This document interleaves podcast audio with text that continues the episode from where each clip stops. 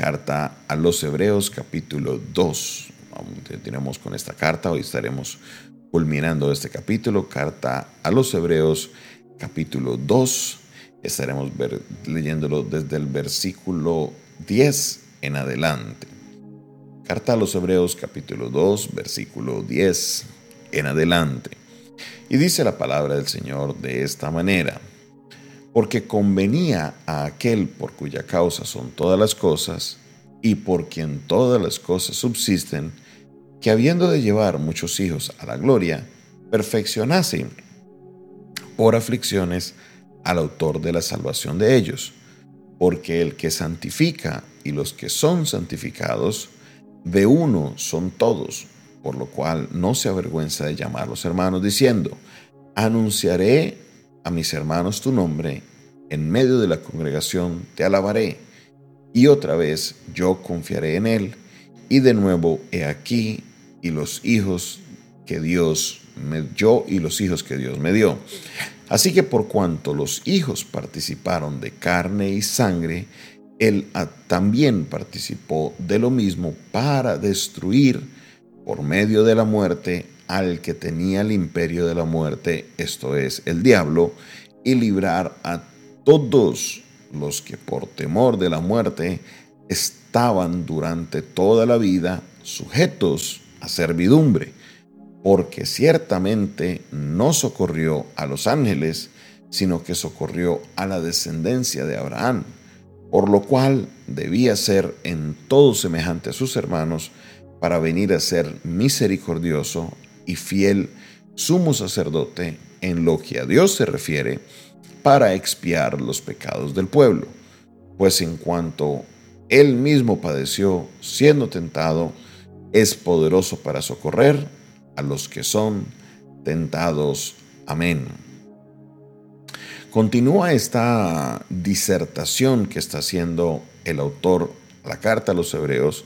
Repetimos eh, lo que estamos recalcando durante estos días, que hablamos anónimamente del autor de la carta a los hebreos porque no sabemos quién es el autor. Inicialmente se presumía que era el apóstol Pablo, pero la evidencia que tenemos hoy a medida que se conoce más del griego bíblico, de los manuscritos que hay, es que definitivamente el apóstol Pablo no era el autor, no es el autor de la carta a los hebreos, pero sí es una persona cercana a Pablo. Aquí nos está hablando de cómo en este texto nos está haciendo la disertación. Primero nos hablaba de cómo Dios lo envió, de cómo Jesús se hizo hombre, como dice la palabra, se hizo inferior a los ángeles y vivió este proceso. Como la importancia de por qué Él murió y cómo por medio de la muerte Él logró lo que hizo. Mire, le voy a leer el versículo 14 en la nueva traducción viviente. Dice, debido a que los hijos de Dios son seres humanos, hechos de carne y sangre, el Hijo también se hizo carne y sangre, pues solo como ser humano podía morir y solo mediante la muerte podía quebrantar el poder del diablo, quien tenía poder sobre la muerte.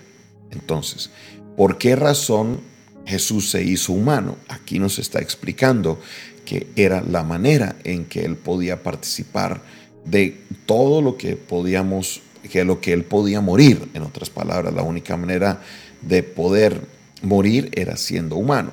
Ahora, siendo humano, ¿por qué tenía que morir? O, perdón, ¿por qué tenía que morir? Porque así podía cobrantar el poder del diablo. El poder del diablo, ¿quién tenía el poder sobre el diablo?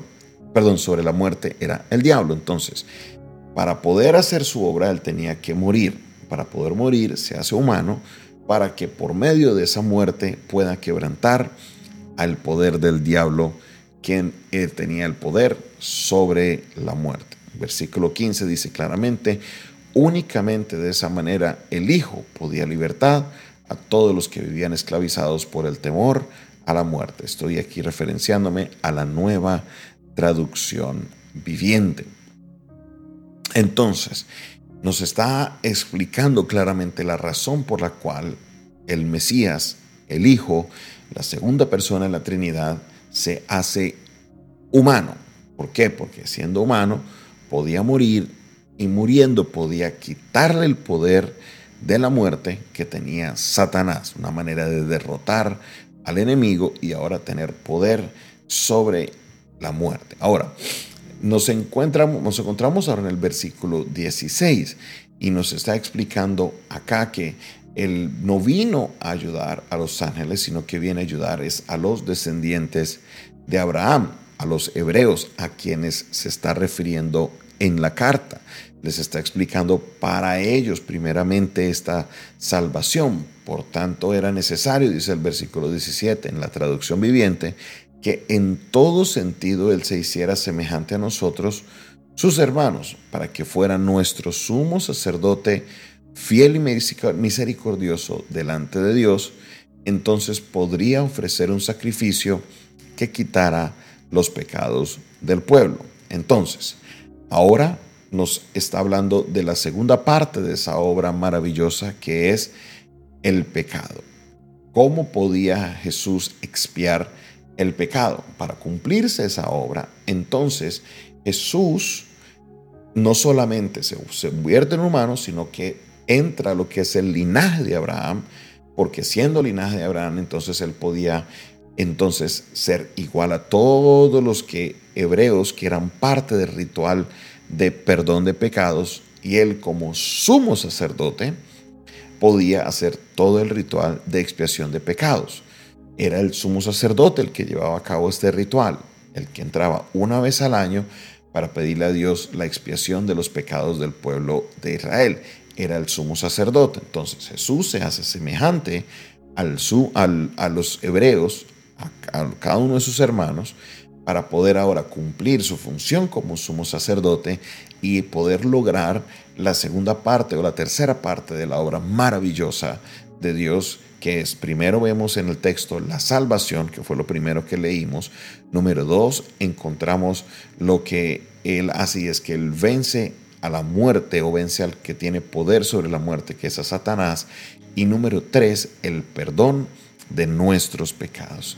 Entonces, como sumo sacerdote, él lleva y este sacrificio que se presentaría, pero sería un sacrificio de una vez por todas, porque ya no hay que hacer sacrificios todos los años para poder eh, expiar el pecado, sino que el sacrificio que Él presenta es el último de esos sacrificios y hoy nosotros seguimos disfrutando de la salvación y vida eterna gracias a que el Hijo ha hecho la obra, el Hijo cumplió.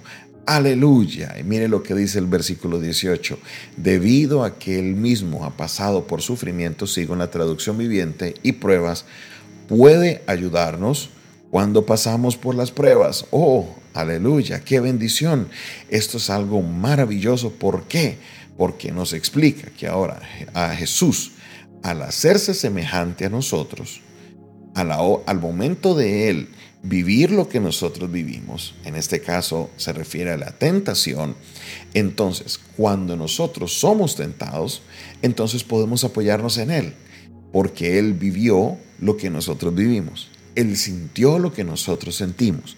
Él sabe lo que tú pasas cuando eres tentado, por cualquiera que sea tu debilidad, por cualquiera que sea esa concupiscencia que tienes en ti, cualquiera de las debilidades que el ser humano tiene, Jesús fue tentado. Vemos la escena que aparece en, en Mateo, en Marcos y Lucas, cuando Jesús es llevado al desierto y fue tentado. Como Él fue tentado, entonces Él sabe y conoce lo que nosotros sentimos cuando somos tentados. Por esa razón, yo puedo acercarme a Él. Porque número uno, Él es mi Salvador. Porque número dos, Él venció a Satanás. Porque número tres, Él también me ha dado el perdón de mis pecados. Y número cuatro, por medio de Cristo, como Él venció la tentación que sufrió como todos los seres humanos la sufrimos, también yo puedo vencer la tentación en el nombre de Jesús. Así que el día de hoy, amigo y amiga que estás escuchándome, quiero invitarte, número uno, a que invites a Jesús a ser tu Salvador si todavía no lo has hecho. Acércate a Jesús porque en Él encuentras una salvación grande que nadie más la podía haber logrado sino Jesús. Número dos, puedes vencer a Satanás así como Jesús venció a Satanás y le quitó el poder que tenía sobre la muerte. ¿Cómo vencer a la maldad? Pues Jesús ha vencido y si estoy con Jesús, la victoria de Jesús también es mi victoria. Número tres, Jesús te trae el perdón de los pecados. Sientes que has hecho cosas que nadie te puede perdonar, te sientes hundido, te sientes alejado, te sientes eh, caído porque el error que cometiste a lo mejor no hay quien te lo perdone, pues sabe que la obra de Jesús fue perfecta y Él ha traído el perdón de pecados para nosotros, por la obra que Él hizo como sumo sacerdote y como sacrificio, en Cristo tenemos el perdón de nuestros pecados. Acércate a Él. La palabra del Señor nos dice, si confesamos nuestros pecados, Él es fiel y justo para perdonar nuestros pecados y limpiarnos de toda maldad. Y por último, si estás pasando por tentación, estás siendo tentado, hay algo que te está afectando la mente y tú dices, no sé qué hacer, no sé a dónde ir, no sé, no, no sé cómo vencer la tentación, pues acércate a Jesús. Jesús venció la tentación. Jesús fue tentado porque Él vivió en esta carne y sangre. Él es hermano de nosotros en ese sentido, que se hizo semejante a nosotros. Y siendo semejante a nosotros, fue tentado. Y siendo tentado, Cristo no se dejó llevar por la tentación. Cristo venció a la tentación y como Él venció la tentación, yo también puedo vencer la tentación en el poderoso nombre de Jesús. Así que en Cristo encuentras todo. La salvación, la victoria, el perdón de pecados y la, eh, cómo vencer la tentación. La obra de Jesús es maravillosa. La obra de Cristo en la cruz del Calvario es algo poderoso. Por eso te invito una vez más que te acerques a Él, porque en Él encuentras todo lo que necesitas. Gracias Señor te doy por tu palabra. Gracias Dios por la oportunidad que nos das en este día de recibir Dios lo que es la obra de Jesús como hombre. Gracias Señor porque este es un plan maravilloso diseñado por ti desde el principio para traer salvación y vida eterna a nosotros los seres humanos. Glorifícate, Señor, glorifícate. Haz tu obra maravillosa, Padre Celestial, en nosotros. Obra de una manera sobrenatural en nuestras vidas. Necesitamos de ti, necesitamos de tu amor, necesitamos de tu misericordia, Padre. Te pedimos, Señor, que obres de una manera poderosa en nosotros te pedimos, Señor, que te glorifiques en nuestra vida y nos ayudes, Señor, como Jesús venció la tentación, que nosotros podamos vencer la tentación. Nos acercamos a ti para pedirte perdón por nuestros pecados, porque como nos dice la palabra, en Cristo nuestros pecados han sido perdonados. Te pido, Padre Celestial, que traiga, Señor, esa respuesta a nuestras vidas que aquel que se siente perdido sin salvación pueda encontrar ese refugio en ti. Que aquel que eh, se siente vencido por el pecado pueda tener esa victoria en ti, Padre Celestial. Hoy nos acercamos a ti y te damos la gloria y la honra porque sabemos que la obra que has hecho, oh Señor, en nuestra vida es una obra perfecta. Glorificado seas, oh Padre Celestial, en esta hora, en el nombre de Jesús. Amén. Amén y amén. Esta fue una producción del Departamento de Comunicaciones del Centro de Fe y Esperanza, la Iglesia de los Altares. Un consejo oportuno en un momento de crisis. Se despide de ustedes su pastor y amigo Jonathan Castañeda, quien les invita a que se suscriban a nuestro canal. Suscríbete, dale suscribirte ahí, dale también a la campanita que está al lado para que así no te pierdas ninguna de las notificaciones cuando salimos al aire. Comparte este video, comparte este audio. Recuerda, si tienes alguna pregunta sobre nuestro ministerio, escríbenos al 316-617-7888. De nuevo, 316-617-7888. Dios te bendiga, Dios te guarde